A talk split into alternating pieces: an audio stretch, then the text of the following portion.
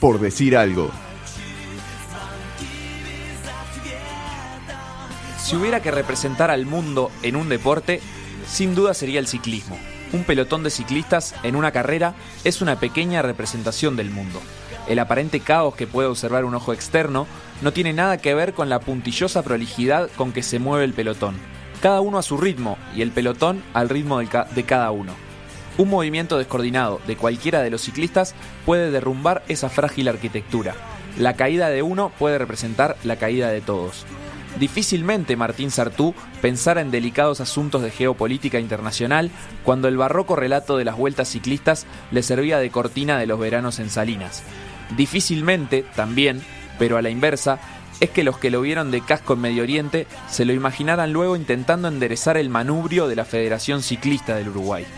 O que aquel pibe que atendía el videoclub del barrio estuviera años más tarde como candidato a dirigente de su querido nacional. Dicen que es difícil identificar desde lejos a un ciclista del pelotón, pero tampoco es fácil sobresalir en un medio de hiperdemanda y reojo constante. Difícil es levantarse todos los días a las 6 de la mañana, dice un inciso de los mandamientos del lugar común. Pero hoy, ya casi al mediodía, caramañola en mano y malla oro puesta, está acá sentado Martín Sartú. Bienvenido Martín, muchas gracias por estar. Bien, pues te estaba diciendo buena intro, me, gustó la forma que la plantearon. Le agradecemos la presentación a Seba Moreira, que hoy no está presente, pero que bueno, la dejó escrita. Un crack. Muy bien, muy bien. Muchas gracias por invitarme, antes que nada. Un placer ¿eh? que estés acá. Un gustazo. ¿Viniste en bicicleta no? No, hoy no, mirá lo que es el tiempo y aparte salí de casa medio sobre la hora. Eh, y no, no, me parece que no podía tomar la fuga buena y no iba a llegar a tiempo. Pero andás usualmente en bici, es un medio de transporte que lo usás. Sí, sí, sí, sí, sí, lo uso. Eh, a ver, toda vez que mis actividades no me limiten en la forma de vestirme o en las condiciones en las que tengo que llegar, sobre todo a partir de septiembre y hasta mm, abril, digamos. O sea, llegar todo transpirado eh, en un país donde las empresas, digamos, no contemplan la posibilidad de que alguien tenga un un vestuario un poquito, a ver, nadie pide, digamos, los, vestuarios este, de, un, club moderno, pero siempre en un lugar donde uno pueda cambiarse, tener un locker y, y un poco, higienizarse un poco después de andar en bicicleta.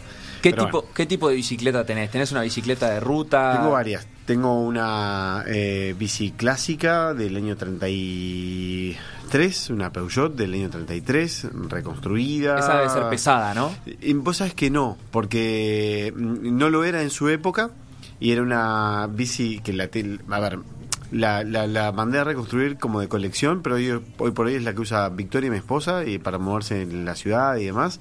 Es bastante bicicletera. Después tengo una bici de ruta, una Cube Lightning Pro, un mismo cuadro que hace poco corrió el Tour de France. ¿Y esas que son de fibra de carbono, fibra de carbono, eh, componentes grupos eh, electrónicos eh, para los cambios y demás. Y después tengo una híbrida que es para moverme en la ciudad este con, otra facilidad y, y otras prestaciones. Y esa, esa Mi mujer también a su vez tiene otra ruta y ahí ruteamos juntos. ¿Esa toda profesional cuánto pesa más o menos? ¿5 o 6 kilos? Está en 5 7, 5 kilos 700. Sí. ¿Tenés idea y si... me soporta. ¿Tenés idea si la gente sabe que vos sos un amante del ciclismo? No. Porque obviamente tu, tu imagen pública, digamos, va por el lado del periodismo de, de lo internacional. Quizá para algunas manifestaciones o cosas como estas, de invitaciones a hablar sobre ciclismo, porque hay gente que le parece curioso, algunos empezaron a darse cuenta. Sí, en el ambiente del ciclismo, obviamente, digo, participé en la Federación Uruguaya o, eh, o en el ambiente amateur del ciclismo eh, de los rambleros y demás, este, digo, saben, eh, me cruzo mucha gente, por suerte cuando uno va vestido de ciclista, de, de practicar ciclismo no, es muy reconocible este y digo por suerte porque imagínate todo metido dentro de una líquera no soy el, mejor aviso de un, de un, embutido que puede haber.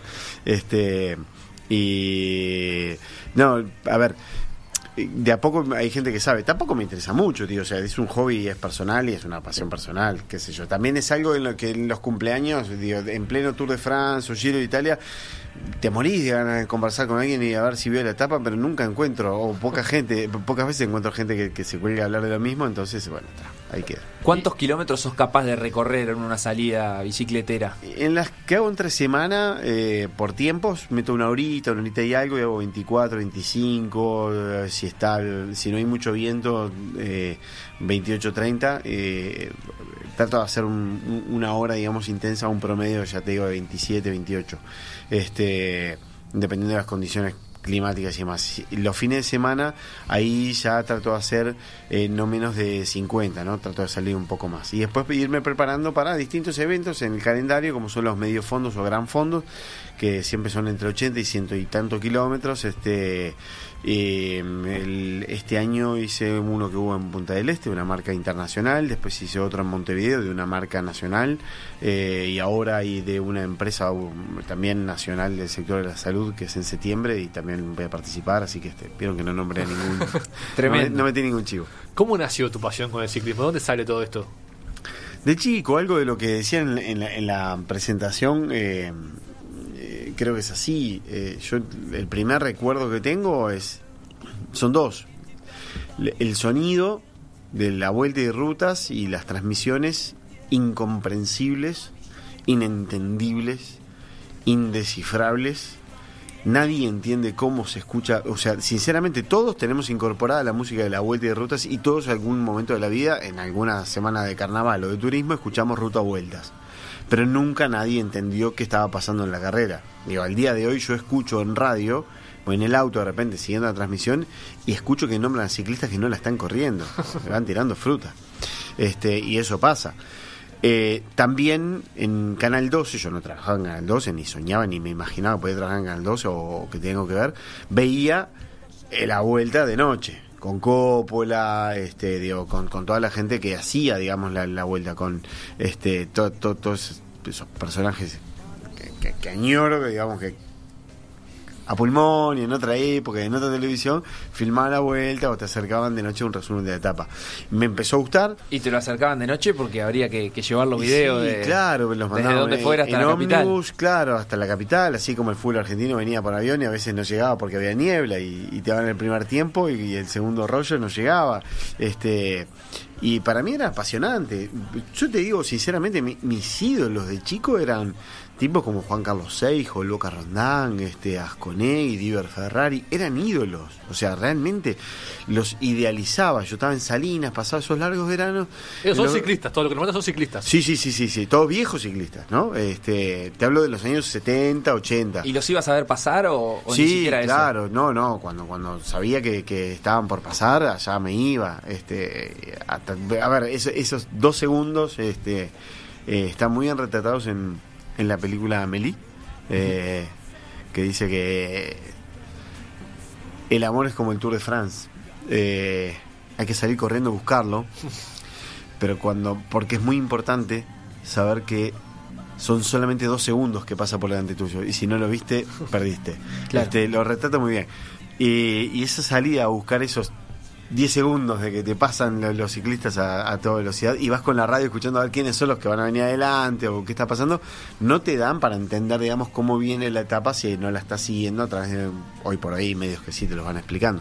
Este, pero en aquella época no. Pero era salir a ver y era espectáculo en el barrio o un poco más lejos del barrio, pero salía, yo qué sé, por Joaquín Suárez, yo soy del Prado, ha pasado la, la vuelta o ruta si venían por allí, o si no me iba a Graciado, o me iba a Boulevard, o me iba, digamos, a, eh, bueno, cerca de donde hoy son los accesos a Montevideo, salía a verlos, este, o en Canelones.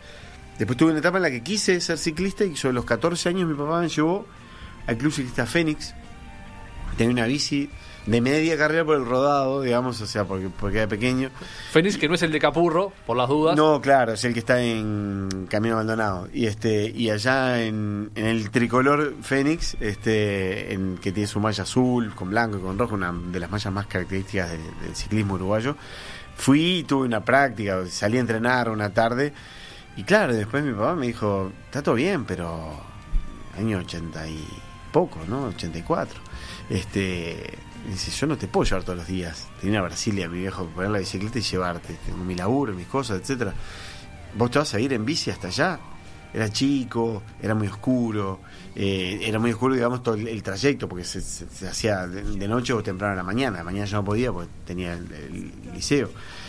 Y está, está claro, digo, o sea, ahí te das cuenta que el ciclismo es un fenómeno muy, muy del interior del país, donde la posibilidad de agarrar la bicicleta y salir a entrenar la tenés a muy pocas cuadras de seguramente donde vivís o de la capital departamental. Claro, que incluso es también como un medio de transporte mucho más frecuente, Claro. eh, ni, ni siquiera como práctica deportiva, sino como parte de la vida cotidiana. Exacto, para cualquier persona de cualquier edad y en cualquier circunstancia, es lo más habitual y lo más común. Acá en Montevideo se limita un poco más, digo, cualquiera de nosotros hoy por hoy tiene bicicleta y el salir en la bicicleta de repente implica todo movimiento, ya con los ascensores es un tema para mucha gente que vive en edificios. Este, entonces, eh, incluso mucha gente Digo, en Montevideo, ¿cuánta gente vive en apartamentos? ¿Dónde guarda la bici? Que en el garage, que en el lugar. Digo, hay un montón de temas. Es un fenómeno muy del interior y hay que entenderlo como tal. Por eso mucha gente se, de repente se enojó cuando este año la vuelta ciclista no pasaba por Montevideo. Y Montevideo no le ha dado mucho al ciclismo en algunos casos. Este, la Federación de Montevideo trabaja muy bien, pero eh, históricamente es un fenómeno muy del interior. Hay que entenderlo como eso. Y muchas veces se dice que el ciclismo es el tercer deporte del Uruguay, o a veces hasta el segundo, después del fútbol. Eh, y eso capaz que Montevideo no se palpa tanto, pero vos que ca- capaz que has recorrido más, ¿es así o ha perdido un poco de pie? Eh, está ganando adeptos, está... A ver, las transmisiones de grandes eventos ciclistas, eh, ciclísticos en el mundo ha enganchado a gente, a un público que de repente no lo veía, como el Tour de Francia, Giro de Italia o las pruebas de, de- de la primavera europea que se pasan en, en- en cable. Eh, ha hecho que mucha gente se interese por... se engancha con los paisajes o con la dinámica o empiezan a y empiezan a entenderlo. No me gusta entrar en eso de si- cuál es el primero, el segundo y el tercero, porque hay una disputa entre el fútbol, después el básquetbol, el rugby y el ciclismo o algún otro, que es muy subjetiva. Claro, además hay muchas variables para medir, porque una cosa es el número de federados, otra cosa es la cantidad Exacto. de espectadores. Sí, el ciclismo sí. no vende entradas, El el, cicli- el fútbol sí. Nunca lo vas a poder medir por entrada porque no se vende entrada. Si ves por gente que está federada, bueno, en el interior del país es enorme la cantidad. Mucho menos que en el fútbol, obviamente, pero mucho más que en el básquetbol seguro. Muchísimo más. Y que en el rugby también. El rugby tiene otro nivel de desarrollo en categorías y demás y en calendario. El básquetbol ni hablar y en organización. Entonces, este, según determinadas variables te va a dar un resultado u otro. Lo que me gusta es que el ciclismo va creciendo y que va ganando su espacio incluso en los medios de comunicación, que es de lo que vive el ciclismo. O sea, el ciclista no puede ser, no puede recibir una remuneración acorde al esfuerzo o a lo que necesita o tener, digamos, un, un, un seguro de 12 meses de sueldo porque se compite en- desde septiembre, digamos, hasta marzo. eh, si no hay sponsor atrás. Y el sponsor viene cuando se transmite por televisión y radio. Y y ahí tenés después ciclistas tal vez ignotos eh, liderando una etapa de- del Tour de France durante una hora, un momento Claro. de la carrera que no le importa a nadie, pero que es una hora de, de publicidad y de, publicidad. mostrarla Es publicidad al estática equipo. que sale. a- dice, ¿y este por qué se fugó? Si lo van a agarrar. Sí, pero estuvo con tres más, una hora allá adelante, mostrando la bici, la camiseta, los sponsors, él, este, y todo- toda la simbología que lleva arriba. Y de aquellos orígenes tuyos, eh, escuchando la vuelta y teniendo aquellos ídolos uruguayos del, del ciclismo, digamos, ¿cuándo llegó la afición por el ciclismo también internacional? A través ¿Cómo de- se consumía? De revistas. Acá muy cerca, lo que era el kiosco que estaba en la Plaza Independencia, donde vendían revistas españolas e inglesas, que llegaban tarde, por supuesto, pero por lo menos uno podía agarrar las revistas y hojearlas y tenerlas en el ángulo donde estudié inglés. Había revistas de deportes que incluían el ciclismo, porque le daban mucha bolilla, eh, y, ahí me veías a una o dos páginas de esas revistas deportivas, o si no las que eran específicamente de ciclismo, y ahí empecé a construir otros mitos, ¿no? Eh, el, ciclismo, el ciclista más grande de todos los tiempos para mí ha sido Eddy Merckx, un belga. A ver, en Bélgica sí, ahí podemos hablar de que el deporte número uno en Bélgica es el ciclismo, por encima de cualquier otro, nombre en el que sea, y no, voy a- no, no me refiero al fútbol, por encima de cualquier otro, superando largamente el fútbol. Este, Eddie Merckx, eh, Marco Pantani, eh, a mí me, me, me- me emocionaba las gestas de Pantani, y Lance Armstrong, que lo sigo teniendo como, como un referente y un ídolo deportivo, amén de todo lo que está rodeado a partir de su confesión del, del dopaje, este, su confesión solitaria, porque debieron haber confesado al lado de él más de 250 ciclistas que corrían al lado de él tomando lo mismo que él y al igual les ganaba. O sea, era el más grande. Es un deporte que está bastante siempre bajo la lupa en el tema del doping. Aparecen bastante seguidos ciclistas. Capaz que porque confiesan y otros deportes no confiesan. O capaz que porque los estándares son mucho más altos. De, a ver, ayer se conoció una noticia del Manchester United de un caso de dos o tres jugadores que violaron las reglas de, de dopaje. No, no estoy hablando de positivo, sino que no se sometieron a controles cuando se les exigió. Para un ciclista eso es la expulsión de su posibilidad de seguir en, en- en carrera. Le- o sea, ya deja de ser profesional. Al Manchester United lo multaron en 5.000 euros. No es lo mismo. Claro. Una, una moneda. Mm, Lionel Messi o cualquier otro jugador europeo, uruguayo, eh, hace un tratamiento con plaquetas, de plaquetas, para poder acelerar la recuperación Y no pasa nada. de rodilla y no pasa absolutamente nada. Y es más, se publica. Un ciclista lo hace y queda suspendido entre uno o dos años y pasa al ostracismo. Un ciclista tiene que tiene un, un sistema de monitoreo por el cual eh, la AMA, la aguada, lo pueden buscar para tomar una muestra de sangre en cualquier lu- tiene, tiene que tener un teléfono disponible 24 horas 365 del año, 365 días del año. Un ciclista colombiano sucedió en los años 90. Estaba en el funeral de su hijo, había perdido un hijo y llegaron los eh, los, los que se llaman sanguijuelas, ¿no? Los que sacan sangre. Y llegaron las sanguijuelas a pedirle la muestra de sangre en Colombia. Y Al funeral de su y hijo. se- Y salieron a explicarle, Increíble. está velando a su hijo que murió en un accidente. Nosotros tenemos que tomarle la sangre. Y los convencieron y, y- y- y esperaron afuera y salió el tipo enojadísimo en un momento, salió así, se remangó y dijo, sáquenme sangre ahora. Este, ya está, basta. O sea, eh, quizá los estándares son mucho más lo que en mucho, hay muchos tratamientos en el fútbol que en el ciclismo son considerados dopaje. Por eso de repente sale tanto y en el fútbol no. Lo que pasa es que también eh, el, el tema del dopaje es, es muy arbitrario en, en muchos sentidos en cuanto a la regulación, digamos, qué sustancias sí, qué sustancias no, qué prácticas sí, qué prácticas no. Este, hay un, un escritor argentino que es filósofo, se llama Tamburrini de apellido, eh, tiene un libro sobre, sobre los, digamos, los temas que él puede tratar filosóficamente del deporte y el doping es uno de ellos. Y su planteo tal vez es muy extremo, dice que hay que anular cualquier tipo de control antidopaje y que en definitiva cada deportista haga lo que crea conveniente. Este, pero, en pero lo que plantea, tal vez lo más importante no es esa propuesta, sino es la, hi- la hipocresía en torno al deporte y Claro. cómo eh, siempre los que caen son...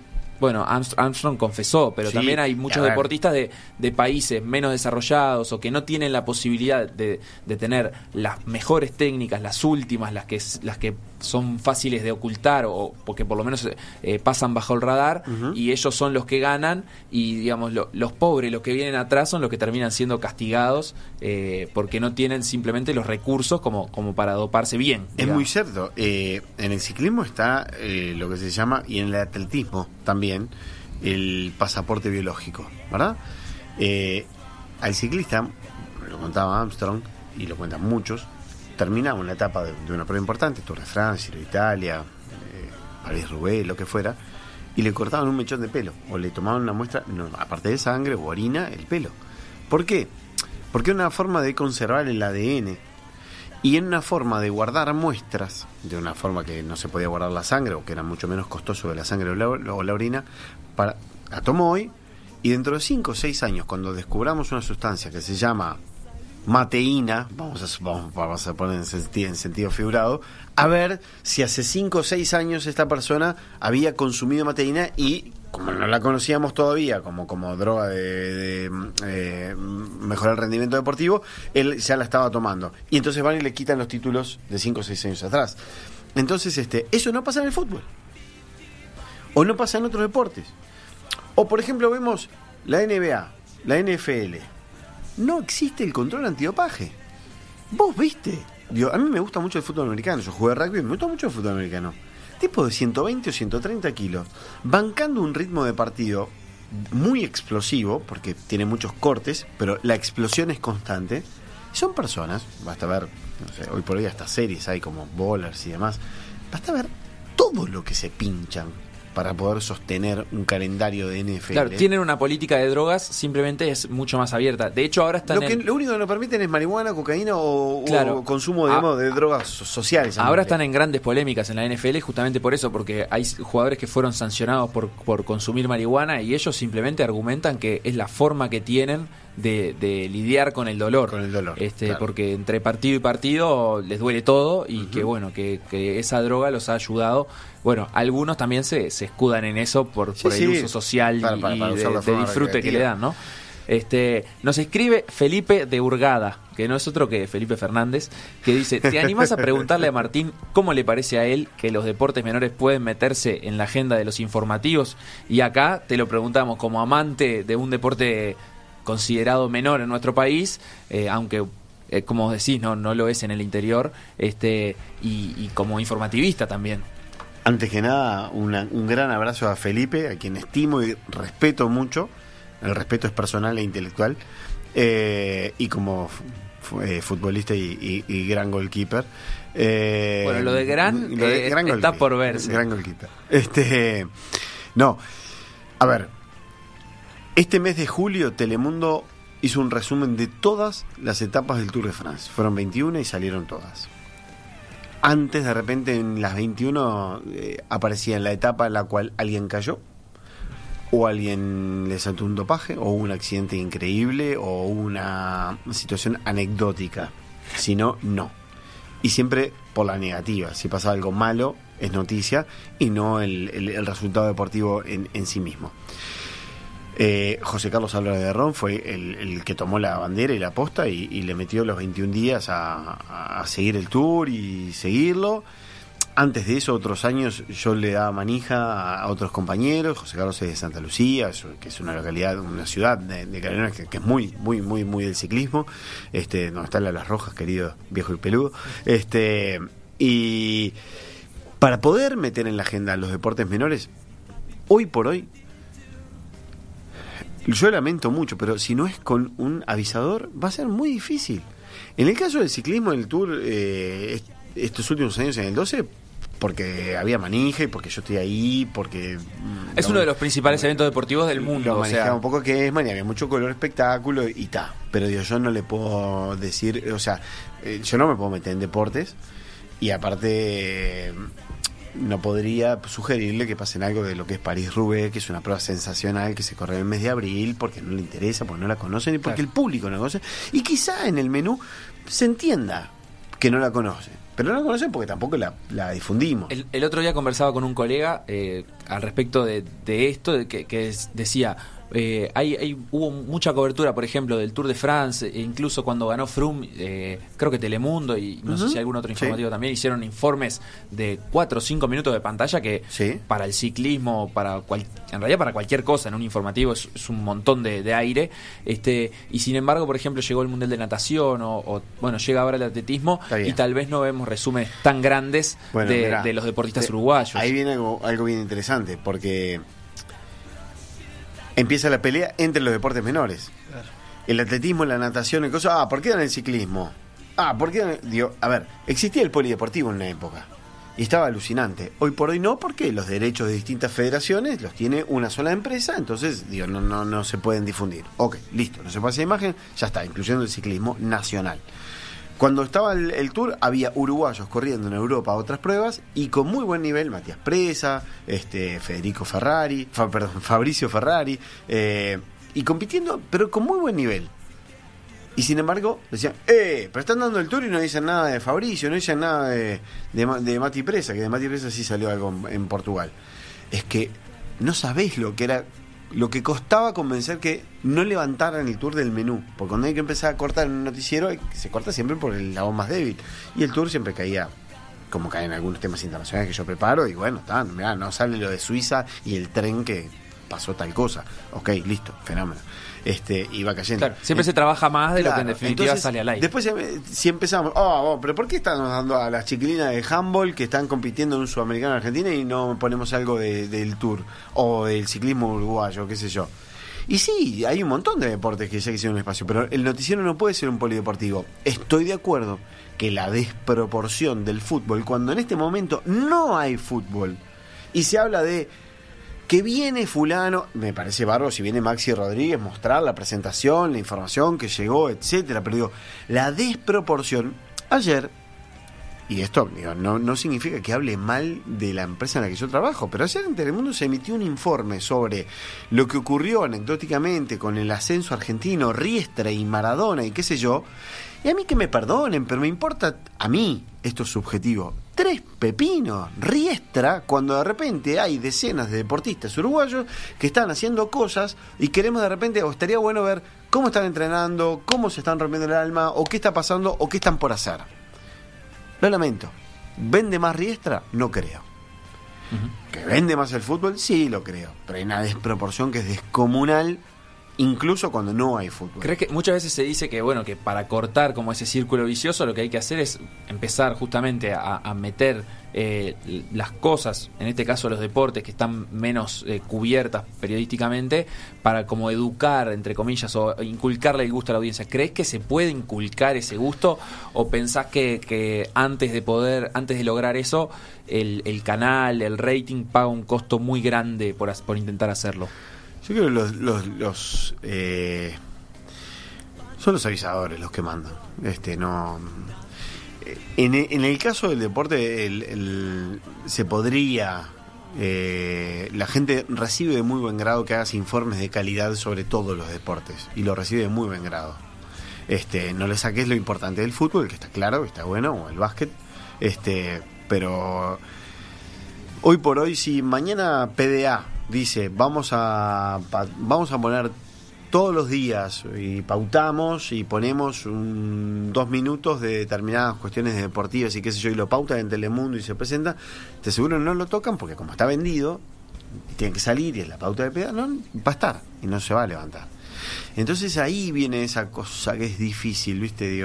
El interés económico, el interés periodístico, el valor que tiene en sí mismo la información que está dando y yo no, no puedo soportar que un miércoles sigamos todos los noticieros, ¿eh? dando los goles del sábado. O que se sigan mostrando. ¿Por qué? Porque la otra empresa los habitó siempre a la lunes de mañana. Entonces, este el, como los noticieros repiten en sus ediciones, de repente encontrás con que el martes de mañana seguís viendo los goles de el uruguayo que juega en Austria eh, o atajó un penal en Austria y lo pasamos el martes de mañana, salvo que sea Felipe. Este pero bueno, no me, a ver, me parece periodísticamente insostenible. Porque ya está, porque pasaron otras cosas. O que si el sábado va a jugar un partido, si es el clásico, te lo entiendo que toda la semana estés alimentando o viviendo esa expectativa y ese fervor. O si juega Uruguay con Argentina 20 días antes, está todo bien. Pero digo, que Nacional juegue con Liverpool, con todo el amor que tengo por Nacional y el respeto por Liverpool, o Peñarol con rentistas, o defensor, lo que sea, y desde el lunes vayan a preguntar qué sé yo, en un programa que no es deportivo, bueno, demos información, etcétera, pero qué dijo fulano y no sé qué y no sé cuándo. Es bravo. Estaría buenísimo que todo se cubra. Estaría buenísimo que hubiese espacio para todo. No hay. Un litro entra un litro y se acabó. Claro. ¿En algún momento te picó el buchito de hacer periodismo deportivo, de cambiar de área? No. no, para nada. Bueno, si, si, tuviese que hacer sería primo deportivo y no futbolístico, seguro. Este, seguro, pero no, pero no, no, no, no, no. A ver, yo hago periodismo internacional, pero porque me formé en relaciones internacionales, estudié eso y ese es el camino que seguí. En el periodismo terminé de casualidad o de rebote. Aprendí periodismo y lo tengo como oficio más que como profesión porque me, soy formado, digamos, en los hechos y no en la academia, o digamos, soy, soy formado en la práctica, y con viejos maestros de periodismo, en la redacción, como en la del Observador, o después en Telemundo, eh, pero, pero así llegué al periodismo. No creo que porque me interese X cosa haría periodismo deportivo. Si mañana viene, o sea, ESPN y me dice, venite a relatar el tour 20 días, bueno, sí, lo hago. ¿Y tiene puntos en común el periodismo internacional con el deportivo? A veces capaz meter en la agenda cosas que no son tan populares o similitudes que pueda llegar a tener. el fenómeno del, del, del, impacto, o sea, lo impactante y lo importante. En el, en el, en el ámbito del deporte, en televisión, algo impactante a veces supera lo importante. Claro, como vos decías hoy del Tour, que si hay una caída es, es im- Es el impactante y tal vez O, no. eh, nu- nunca damos nada sobre Indianápolis. Pero si se da uno contra el muro y se revienta, sí. Claro. Lo mismo pasa, digamos, en el tour o en el rugby o, Claro. o cualquier otro deporte Sí, menor. en un internacional, la En el tragedia internacional, está a la orden del día. si, choca, si hay un choque, un accidente en China y se lleva un puesto el policía de tráfico, sale, porque es impactante, porque son esos 20 segundos que la gente después comenta, "Va, ¿viste? O, lo- después lo, pasa por WhatsApp y, así se empieza a difundir. Entonces, tiene ese punto en común en donde lo impactante a veces le gana a lo importante, donde los, los sucesos le ganan a los procesos, ¿no? Este, eh, hay un montón de, de- de cuestiones que forman parte de la agenda internacional que quizá hoy no son importantes, pero son muy atendibles porque son el fermento o son la semilla que va a dar lugar a un montón de cosas y que hay que estar atento a ir diciendo qué es lo que está pasando, pero quedan relegadas por la magnitud de algo que es un suceso del día de hoy. Claro. Y a vos que tú tomas personalmente, hablar de, no sé, los temas hiper del momento, como lo de Venezuela ahora, o ir a lo chiquito o a la historia capaz que nadie sabe y hacer un descubrimiento. Me, me gusta más eso. O sea, digo, yo no puedo desatender los, los fenómenos que están ocurriendo, pero por ejemplo, hoy de mañana, obviamente todos difundimos, eh, todos los que estamos en esto, ¿no? Di- Difundimos los videos de las detenciones de Leopoldo López y este Ledesma en Venezuela, pero a mí me interesó más, aparte de poner eso, empezar a tuitear a ver, porque hay mucha gente que dice, ah, Leopoldo. Bueno, ¿quién es Leopoldo López? ¿Por qué está preso? Y bajo qué cargos o acusaciones. Después la gente eh, puede sacar sus propias conclusiones si está bien o mal, ¿eh? pero digo, ¿y quién es Ledesma? ¿Y de dónde salió? ¿Y por qué está preso? ¿Y demás? ¿Y por qué detenido? Digo, darle un poco el contexto. O buscar pequeñas historias de otros temas que no son... digo, hoy, por ejemplo, se me dio por... A mí me gusta hacer hilos en, Twitter y, tocar un tema y de repente en, en 4, 5, hasta 18 tweets, este eh, ir desgranando algo que lo que podría ser, digamos, lo que podría escribir en un blog o en una nota, pero el microblogging me parece bien interesante y es una buena herramienta. Eh, mañana en Brasil se va a votar si eh, Temer pasa a juicio político o no. Hay un diputado que es una bestia, este, Vladimir Costa, que se hizo un tatuaje en el hombro enorme que tiene la bandera de Brasil y dice Temer y este y él, él dice me dolía, me dolía, me dolía, pero pensaba en Temer y, y este y ya no me dolía más. Entonces esas pequeñas historias a mí me gustan particularmente. o sea, son Realismo mágico. Eh, hay en el ejercicio de, de- bueno, de, de la profesión y, y de esta cobertura periodística, por ejemplo, con temas como ahora lo de Temer o lo de Venezuela, ¿alguna vez, pasado un tiempo y pudiendo mirar hacia atrás, cuando ya está escrita la historia, sentís que, por ejemplo, las agencias internacionales de información o algún gobierno, como que te burló en, en- en el sentido de, de que dio información o, se hizo pública información que en definitiva estaba sesgada o que... Bueno, el, el mayor ejemplo fue el, el domingo Venezuela. A ver, hubo un momento en Telemundo donde yo dije, eh, no, es que pedí disculpas, pero expliqué que no podía creer en nada de lo que estaba llegando de información. Digo, desde Montevideo yo, a ver, ¿cuál era mi, mi, mi- mi fuente de información? Las agencias internacionales, los canales que estaban transmitiendo, en Venezuela todos sesgados, desde afuera también muchos sesgados, desde Telesur informando para el lado del gobierno hasta CNN haciendo una campaña en contra del gobierno, pero, pero, pero, a ver, descarada, descarada.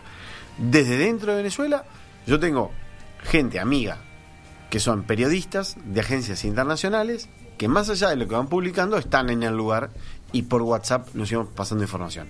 Amigos que trabajan en eh, organismos internacionales o, o embajadas o qué sé yo, y con los cuales puedo tener, digamos, una visión e ir eh, haciendo una composición de los hechos según la información que va saliendo, contrastando con ellos a ver si va por ese camino. Después está la intuición de uno y la experiencia. En Venezuela fui a cubrir tres veces elecciones, entonces algo vas aprendiendo de, los manejos electorales.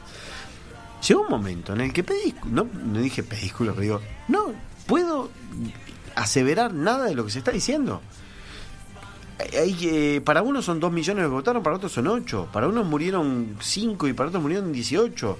Eh, y tenía en el WhatsApp peleas entre periodistas, amigos, entre ellos y colegas, diciendo, vos no es así, entre ellos, no, no, esto no lo diga, armamos un grupo de WhatsApp por ese día, no, yo no uso grupo de WhatsApp, ese día lo armé, este, y, y fue un, era un descalabro, y realmente, hasta que no pasaran las horas, Fíjate, en, en Venezuela no se pusieron de acuerdo ni para contar muertos. Y, y es difícil en el, en el mundo de hoy decir no podemos dar esta información, por más que ya sucedió, hasta que no pase un tiempo y, y podamos. O tener... si yo le puedo decir al televidente, usted mire lo que usted elija eh, como fuente de información. Mi tarea es llevar certezas. Y si yo le empiezo a decir, son dos u ocho millones los que votaron, según uno y según otro, es todo lo que puedo hacer. Eh, eh, lo- o sea, la verdad es esa. Yo puedo decir, votaron según la oposición dos millones y medio. ¿En qué se basa la, la oposición? En un cálculo propio. ¿Es contrastado científicamente? No. Ok. Según la eh, Comisión Nacional Electoral en Venezuela, votaron más de 8 millones de personas. ¿Quién controla eso? Es distinto a todas las demás elecciones. Fue un régimen especial porque se votaba distinto, porque había otro tipo de habilitación. ¿Y quiénes son los garantes? Como hay observadores internacionales en todas las, las- elecciones. En este caso eran algunos invitados por el gobierno de Maduro. ¿Son confiables? Para mí, no. Lo mismo del, del caso de la oposición. Entonces, lo que hacía era, estos dicen esto, estos dicen esto. Usted saque su conclusión. Estos dicen esto. Digo, a ver, hay cosas que son incontestables. Si mostrás cómo pasa un grupo de motos de la policía y le tiran un bombazo y se queman, eso es un hecho que es irrefutable. Después verá, se podrá ver quién tiró, con qué intención, la bomba y demás, pero bueno. en digo, definitiva, como eh, los videos de la madrugada que eh, circulan, que exacto, bueno, digo, se, eh, se llevaron a tal, sí, ah, se lo llevaron. Son está- hechos, está acá. listo, tío, no, eso no- es indiscutible. Vuelvo a tus inicios. Vos estudiaste Relaciones Internacionales y dijiste que llegaste medio de casualidad al periodismo. ¿Cómo fue eso? Sí, porque cuando terminé de cursar el último año de la licenciatura, me fui a Canadá y ya estaba pensando en, buscar trabajo. Y me había presentado primero al, examen de ingreso al Ministerio de Relaciones Exteriores, al Servicio Exterior, al IACE. Lo aprobé, pero no quise entrar. Este, mis compañeros me querían matar. No quise entrar porque no me gustaba la carrera diplomática. O sea, no era lo que quería la carrera diplomática. Había tenido una experiencia en un banco, en la parte de comercio exterior y demás, pero me parecía muy rutinaria la, la actividad bancaria y qué sé yo, una persona un poco más de acción. Y no, me parecía medio burocrático. Todavía era, era guacho y, y podía, digamos, ten- darme esa licencia de... Y conseguí una beca para hacer... Fue un encuentro mundial que hubo de estudiantes en, en, en Montreal y allí apliqué a una beca para estudiar, fue un año lectivo, un año, un, sem- un año calendario, digamos, eh, educativo, que son en total siete meses, nacionalismo y terrorismo. Cuando me había ido, había presentado al diario El Observador, que estaban acá en la Plaza Matriz, un currículum. Porque yo veía que ellos, más allá de, de decir, eh, los rusos tiraron un avión en no sé dónde, daban un poco de contexto e iban más allá del titular. Y dejé un currículum. Me dijeron, gracias, cualquier cosa te llamamos. Y sí pasó, que estando allá en Canadá, un día mi mamá me llama por teléfono, con todas las dificultades de comunicación que había, año 1994, este, me dice, mirá, te llamaron del diario El Observador porque dejaste un currículum. no sé". Entonces me comuniqué y les dije, mirá, yo estoy estudiando esto, haciendo esto, yo no puedo dejarlo. Eh, si para cuando vuelvo todavía tienen interés, voy a hablar. Si toman otra persona, lo voy a tener, lo voy a entender y bueno, está, este, digo, lamento que, que no coincidimos. Claro. Volví en diciembre, eh, fui a una reunión y todavía les interesó y ahí empecé. Entonces este fue el acercamiento que tuve. Y un día en el 95 me invitan a Canal 4 a hablar sobre las elecciones en Argentina y Menem y les gustó y vení dos veces por semana y ahí les gustó, entonces después ya era periodismo escrito y televisivo y tal, la carrera sigue. Te tocó viajar y estar en la guerra. Y dijiste alguna vez en una entrevista, corresponsal de guerra no soy ni fui. No. Pero bueno, como decíamos en la presentación, todos te, te veíamos también con el, con el casco y en esa imagen que estabas ahí. O sea, por más que no seas un corresponsal de guerra, Pero eh, es que es te algo, tocó me, vivir me esa gusta que porque, porque eh, me encanta aclararlo y, y necesito aclararlo. Cuando viene y te dice, eh, que responsable de guerra, eh", a veces te lo dicen de forma hasta despectiva. Este, no lo soy ni lo fui. Puntualmente cubrí, cuando digo puntualmente, uno, dos, cinco lugares de conflicto caliente en proceso. Está bien. tenés que tomar medidas de seguridad, tenés que poner un chaleco antibales porque te obligan, un casco porque te obligan, y porque aparte por, por lógica, digo, y aparte para diferenciarte como periodista tenés que tener determinadas cosas. No puedes usar remeras que tengan inscripciones en otros idiomas, te- me la daba vuelta para que quedara lisa. Tenés un montón de, cuestiones que tenés que- que seguir, digamos, esa línea. Pero si mañana voy a un frigorífico y me a cubrir una nota, y me hacen poner botas, tapaboca, un gorro y una túnica blanca, yo no soy un operario de frigorífico. Entonces eso no me, no me convierte en, puntualmente, cubrí. Entonces yo le tengo mucho respeto a los que son corresponsales y reporteros de guerra porque viven de eso. Trabajan todo el año yendo de conflicto en conflicto. Conozco y tengo amigos que lo hacen y tengo redes de contacto con muchos de ellos y que me dan buenísima información y que más o menos van anticipando por dónde vienen los tiros en el mundo. Este, porque ya sé, sabes que hace pasó hace dos años, estaban todos viajando al Mediterráneo en, en Turquía. Y le pregunto a uno en francés, digo, ¿qué está pasando? Me dice, se viene una ola de, refugiados que no sabes lo que va a hacer. Lo están sacando todos ahí de contrabando y está muriendo gente a rolete, vamos a sacar fotos. Y este, y bueno, está, y empezamos a ver a, eh, a un chiquito ahogado en la playa, en Bodrum, eh, y ese tipo de cosas. Entonces, por respeto sobre todo a ellos, a mí no me gusta que alguien me diga, ah, vos que sos corresponsal de guerra. ¿Y por qué Claro. no? Eso es como un traje. Pero, me- me- de no. todas formas, me imagino que debe haber sido una experiencia que, que te marcó Sí, el haberlo no, vivido. digo, Y si bien, si bien vos, vos no, saliste a pelear en la guerra, eh, est- estabas ahí en ese contexto, tenías que tomar ciertas precauciones. cobra como otro, o sea, yo no me levanto todos los días pensando en, en el valor de mi vida, porque es algo como que no, tampoco está en juego cada vez que me levanto y salgo a la calle, o por lo menos así uno se, se acostumbra a pensarlo. Pero en situaciones, circunstancias como esa, eh, cobra otro, otro trascendencia, es algo que lo que vos pensás más a menudo, Mira, el valor de tu vida, la- el peligro mucho- latente. Pensás mucho cuando vas, pensás mucho cuando volvés. Cuando estás en el lugar, eh, a mí por lo menos, ya los compañeros con los que fui como camarógrafos, eh, no nos damos cuenta. Entras en una vorágine donde te ya entras en el círculo de la violencia. Donde los primeros días decís, pa, si yo llego a ver un muerto acá en el piso, ¿cómo reacciono? Porque una cosa es haber visto en, en tu vida, eh, no sé, qué capacidad tenemos nosotros de ver a una persona muerta. haciendo un Sí, en una cama del hospital, o o- un velorio, qué sé yo, una cosa así. Y si yo llego a ver eso, ¿qué me pasa? Y cuando ves uno, dos, y ya cuando pasás los, los, los diez, este, se te hace un poco este, habitual. O lo mismo, eh, el impacto de, de una detonación, o de un balazo, o de un tiroteo, en distintas circunstancias.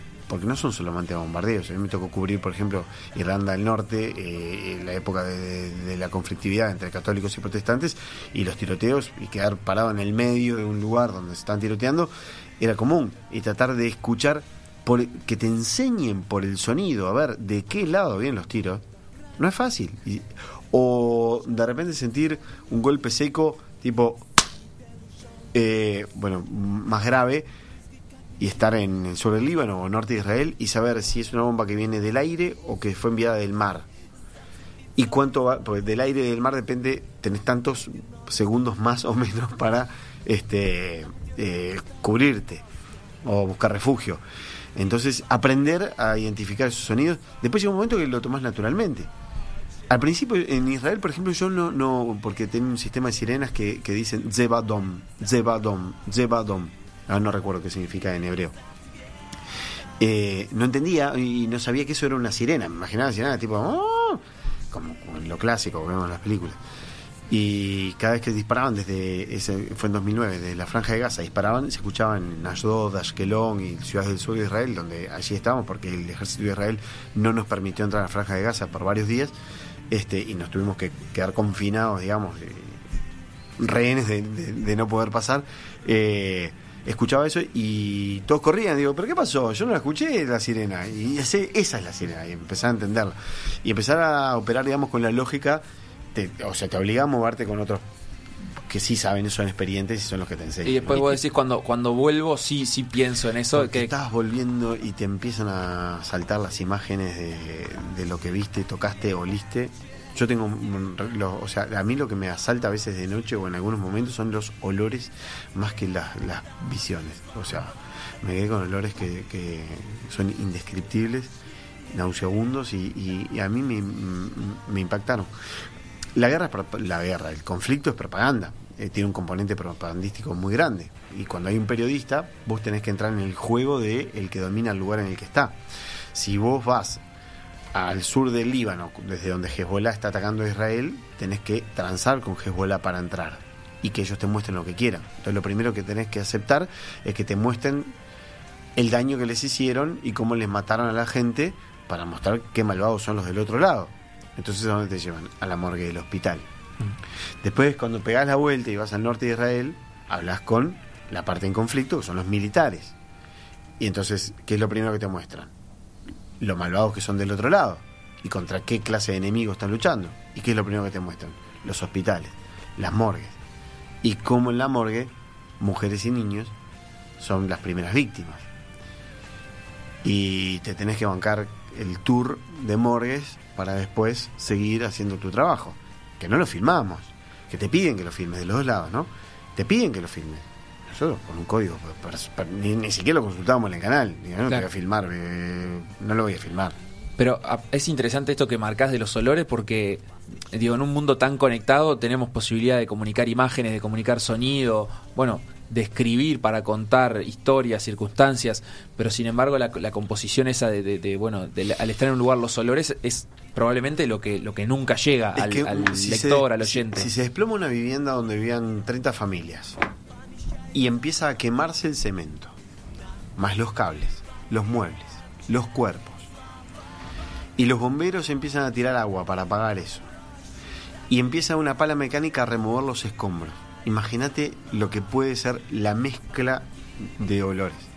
Y cuando te habilitan a caminar por sobre los escombros para que vos puedas participar periodísticamente de lo que hay allí, yo lo que hacía era, agarraba de la cintura a mi compañero, él iba con la cámara al hombro y con un solo ojo, entonces íbamos caminando sobre los escombros y él filmando para tratar de llegar al punto donde de repente estaban tratando de rescatar a alguien que había quedado vivo bajo- bajo ese escombro. Y, él no va mirando el piso, yo sí. Entonces pisaba algo blando y me decía, ¿qué es? Colchón. Ah, ok. Y seguía caminando. Pisaba algo de repente blando y dice, ¿qué pisé? Le digo, no, no, es un sillón. Y después del tercer almohadón me dice, vos, ¿son tus almohadones? Y le digo, no, mires para abajo y seguí caminando. O sea, porque lo que estaba pisando a veces no era precisamente eso, era lo que todos imaginamos. Y este. Y son esas cosas que en el momento, está, bueno, está, vas, las haces. Y, o, mirá, a ver, te anestesias. Te quedas una noche en la azotea porque no puedes volver al lugar donde dormís. Hay un bombardeo. Me pasó esto en eh, Beirut, ya no el sur del Líbano, Beirut. En la azotea de la Embajada de Turquía, todos los periodistas occidentales nos quedamos ahí porque no podíamos salir porque había un bombardeo. A la Embajada de Turquía no le iban a tirar, primero porque estaba frente al edificio de gobierno y segundo, se mete con la Embajada de Turquía, era involucrar a una gente más en, el conflicto. Estábamos todos allí. Entonces estábamos todos tratando de capturar el momento en que había una detonación. Era de noche, obviamente la luz era impactante. ¿Vos sabés lo que es decir, escuchar una detonación grande, una conflagración grande y decir, ¿la tenés? Sí, ¡pa! Buenísimo. Uy, mirá, mirá esa, qué buena. Claro, como si fueran fuegos O sea, artificiales. Y abajo de eso, arriba de eso, el militar tirando. Abajo de eso hay decenas muriendo. De cualquier lado, ¿no? O sea, esto no va para un lado o para el otro. De cualquier lado. Y, y te sentís por un momento y dices, uy, pará, pero yo estoy celebrando que, la, que tenemos la imagen. Bueno, es a lo que fui. Claro, estás como, como te abstraes en tu tarea y, y sí, dejas de pensar en- este, en todo lo demás. y- por y algunos si la- el, el trabajo está bien hecho o estuvo bueno si capturamos los momentos más impactantes. Porque la parte de la gente después te lo va a reclamar. Ah, vos fuiste y no pudiste filmar una sola bomba. Y te lo va a reclamar. Hasta tus compañeros o tus jefes. Y celebrar eso es, es, es, es, es- muy malo. Y después vuelves en un avión, un viaje largo, y decís, la puta madre, que soy mal tipo. Eh, o sea, eh, me te sentís muy mal. Claro. Llegan un par de mensajes de un oyente, de Sergio, que pregunta si te acordás del día en que la llegada de la vuelta eh, la interrumpió un espectador saludando con una bandera con caña, eh, que, que volteó varios ciclistas. Sí, claro. Sí, sí. Bueno, son esas cosas que tiene el ciclismo porque el, el público forma parte, salvo los últimos dos kilómetros que se supone que este, tienen que estar vallados, acá en Uruguay no. Y, y la gente, hoy, hoy por hoy más todavía con los celulares, La gente quería sacar la foto o el videíto. Antes no, antes pasaban los aplaudían, o los miraban. Claro. Y, y no, y hoy por hoy no saben ni siquiera qué tan en riesgo están poniendo a, los ciclistas o a los participantes. Y también pregunta qué te dejó el rescate de los mineros de Chile, que hoy están como olvidados. Eh, me dejó la sensación de que mm, cuando, estábamos en la mina San José y la noche antes y demás y hablábamos con los familiares, eh, había primero un gran interés político por, por, por sacar rédito del tema, Piñera, su gobierno, los ministros, etcétera, el ministro de Minería, sobre todo este que quería ser candidato después, había había un gran uso de los mineros a los cuales después los dejaron tirados como perros, ¿no? Este eh, los usaron muchísimo, eh, los usaron, eh, habiendo conocido sus familias en esos días previos a la salida y habiendo conocido algunos de ellos después, cuando hicimos alguna entrevista con, los, con algunos de los que salieron, me dio esa impresión. también, a ver, lo hablábamos con, con sobrevivientes de los Andes que fueron a hablar con ellos y que estuvieron con ellos y con las familias. el nivel cultural de estos mineros no les permitió tener la inteligencia como para decir no ante determinadas circunstancias y se prestaron a, al, juego a un juego mediático que, que, realmente los, los desfavoreció a ellos. Martín, tenemos que hacer un minimísimo corte antes de seguir, hacerte un cuestionario que tenemos preparado, pero va, va, a cambiar la música de fondo, estamos usando una banda rusa, creo. Queremos que suene algo que te guste a vos. ¿A vos qué, qué música escuchás? ¿Qué te gusta? De todo. Eh... Si tuviera que ser el DJ de PDA ahora, ¿qué ¿Ahora? Algo de pereza. Uh, un buen dúo español, lo tengo. Sí, con Leiva. Eh, pereza Lady Madrid. Bien, Ariel la, va a buscar y mientras ya podemos ir arrancando el, el cuestionario de PDA, que es saber cuánto sabes sobre algunas cosas que pensamos que deberías saber. Una de ellas es el Fútbol Manager, por ejemplo. Sí, claro. Que sos gran colgado, gran. Gran colgado. Bien. a ver, pero desde los 90, ¿eh? Uh. Desde los 90, desde, que te lo vendían en un CD y era el, el, el Fútbol Manager Francia bueno, no, estaban todas las ligas. Claro, el, viejo Fútbol Manager. Que era superior al PC Fútbol. Y eso te la peleo así, pero te, la peleo. Te ganaste varios enemigos, pero ya de entrada. La pregunta es: ¿de qué año data el primer Fútbol Manager, pero de, esta nueva era? De la, de la, de la segunda camada de, la de Sega. tendría que entrar son de, no, de Sports Interactive son, eso, ¿no? Eso, sí, sí, tendría que entrar a mi cuenta de Steam para ver cuál fue el primero que compré. ¿Desde el 2000? ¿Puede ser? No. No. 2005. 2005, está bien, sí, puede ser. Así que década jugando al Fútbol Manager. Sí, sí. Es más, los compraba, ¿sabes dónde compraba los, el juego pirateado? En la Galería Uruguay. Había, una, había unos locos que vendían juegos de PC. ¿A qué edición estás jugando ahora? La 2017, FM, 2000, FM, 17. ¿Cuál es tu, tu equipo? Tromso. De, ¿De dónde? En Noruega. ¿Y por qué?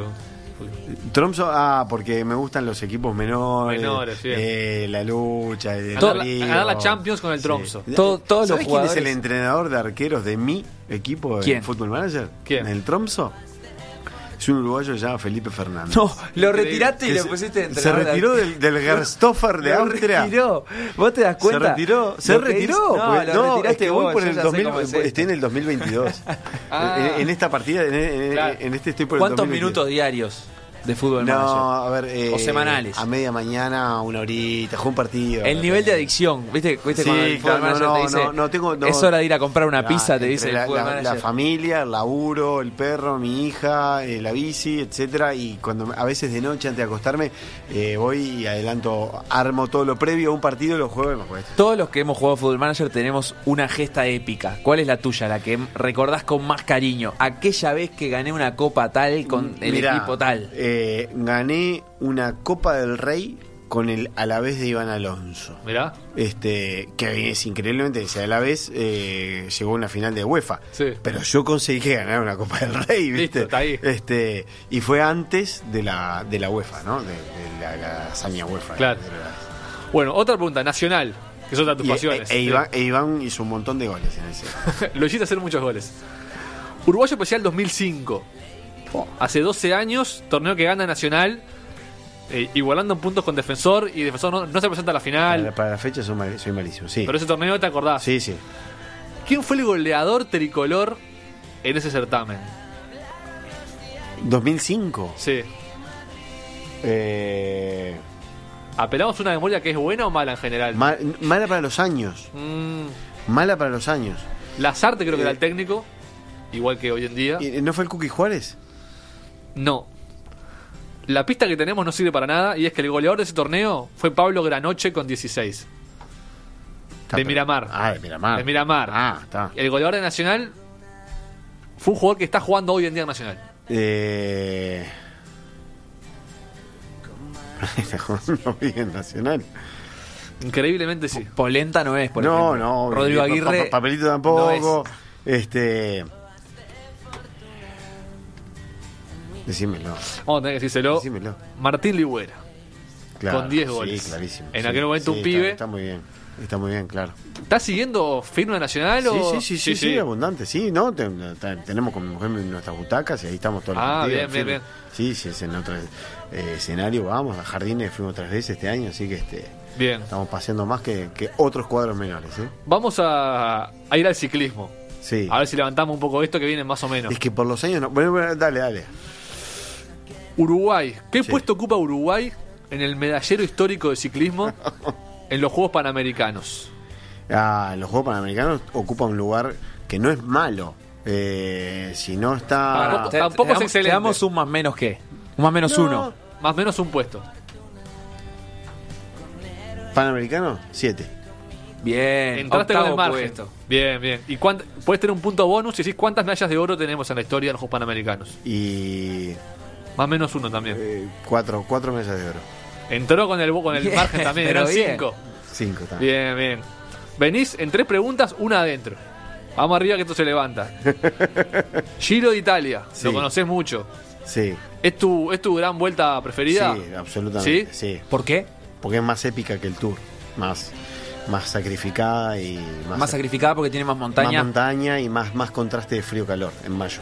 ¿Quién ganó el Tour? Te vamos a tirar un año. Vamos a ver cómo andás. El, perdón, el Giro, el Giro. El Giro de Italia en el 2008. 2008. A ver, 2000. Pará, vamos, vamos, vamos por partes. Contá tranquilo. Vamos por partes. En 2010 lo ganó Menchov.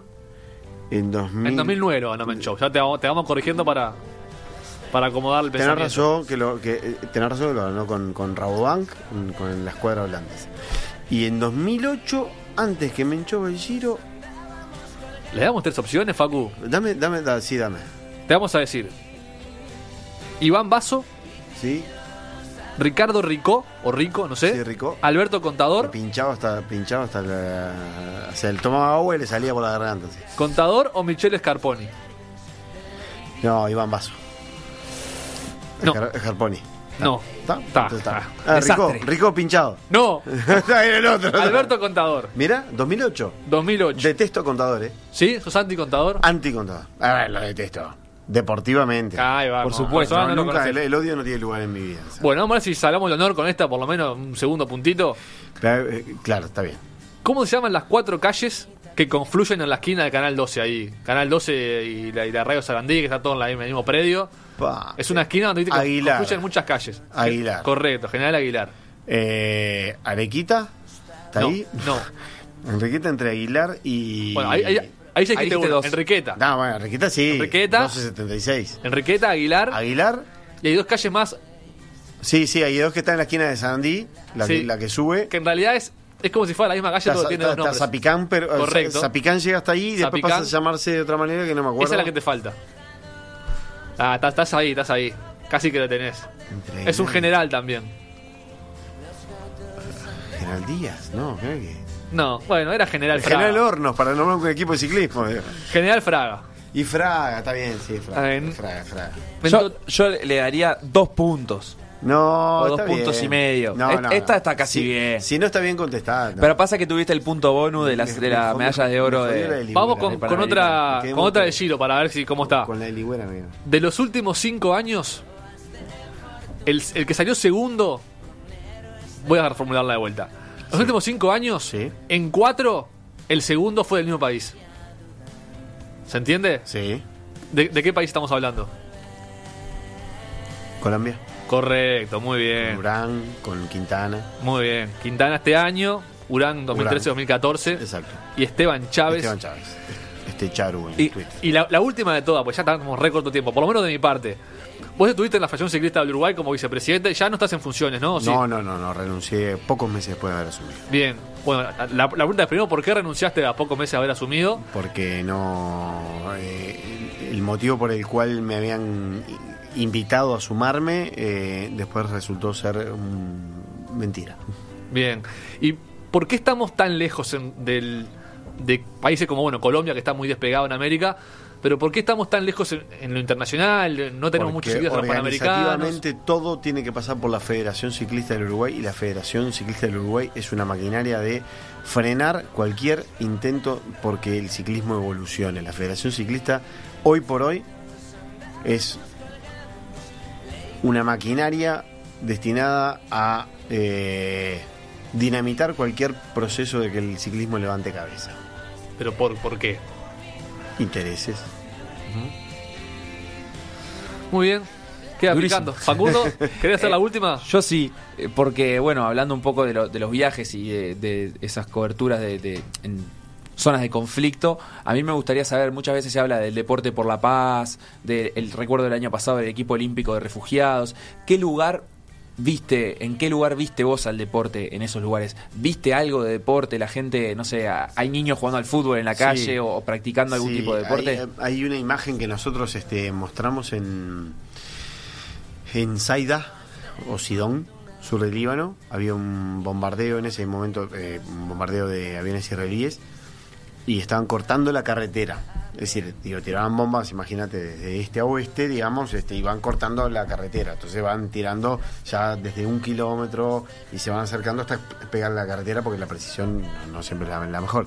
Y paramos el auto en el que íbamos, bajamos, hacer un reporte de las bombas que estábamos viendo que iban a lo lejos, como a 2, 3 kilómetros, y empezamos a acercar. Dijimos, está, bajamos, filmamos, subimos y nos vamos, ¿no? Porque después la, la, las demás Sí, se te la viene acercando.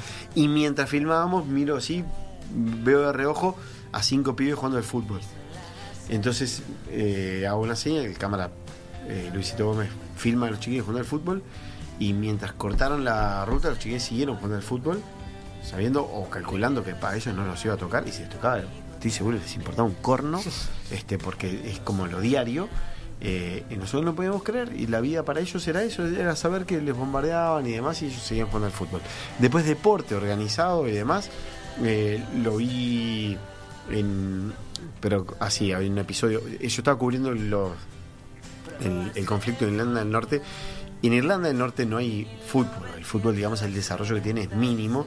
Eh, lo que se concentra es el fútbol, el, el rugby y el fútbol gaélico, que eso sí tiene mucho desarrollo. Quienes gustan del fútbol son hinchas del fútbol escocés, sobre todo pasionales del Celtic contra el Rangers, Claro. porque los dos tienen una, una raíz política este, muy, muy marcada. Entonces los católicos van en masa, aparte como son pocos equipos, hay cuatro clásicos en el año, este, solamente por la liga, ¿no? Este, van a seguir al Celtic y los otros a los Rangers. Y lo que sí me tocó fue, lo que hice fue ir a ver un clásico, pero precisamente para ver el comportamiento de la gente de- del IRA y de, de- y de un grupo paramilitar, paramilitar protestante que fueron específicamente ahí, pero para pudrirla afuera. Y la pudrieron afuera y adentro y de todos lados y fue realmente un, caos. O sea, lo- Se me- trasladó el me- conflicto religioso al deporte. Cubrirlo y mostrar cómo, eh, en ese caso, el deporte era una excusa para seguir una motivación política. Martín, te agradecemos mucho por este rato, que, que ¿Ya fue terminamos? mucho, pero igual nos quedamos cortos, increíblemente. Podríamos seguir, pero será en, en el pasillo. Ta, la próxima no me metas años. Bien, jugadores, No, conceptos. no, está bien, está bien, está bien. No, soy malísimo para la fecha, soy malísimo. Muchas gracias por haber estado. No, Un placer. gracias a ustedes, la pasé muy bien. Ya cerramos PDA, Facundo, gracias por todo por haber estado. Nos Y, vemos el próximo jueves. El jueves a las 11. Con mucho más deporte.